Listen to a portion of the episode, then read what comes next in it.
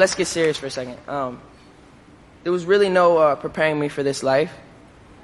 Um, I was thrown into this at 12 years old, and I uh, didn't really know what I was getting myself into.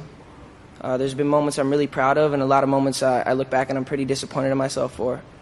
Uh, but the things that I've done really don't define who I am. I'm a kind hearted person who loves people, and through it all, I lost some of my best qualities.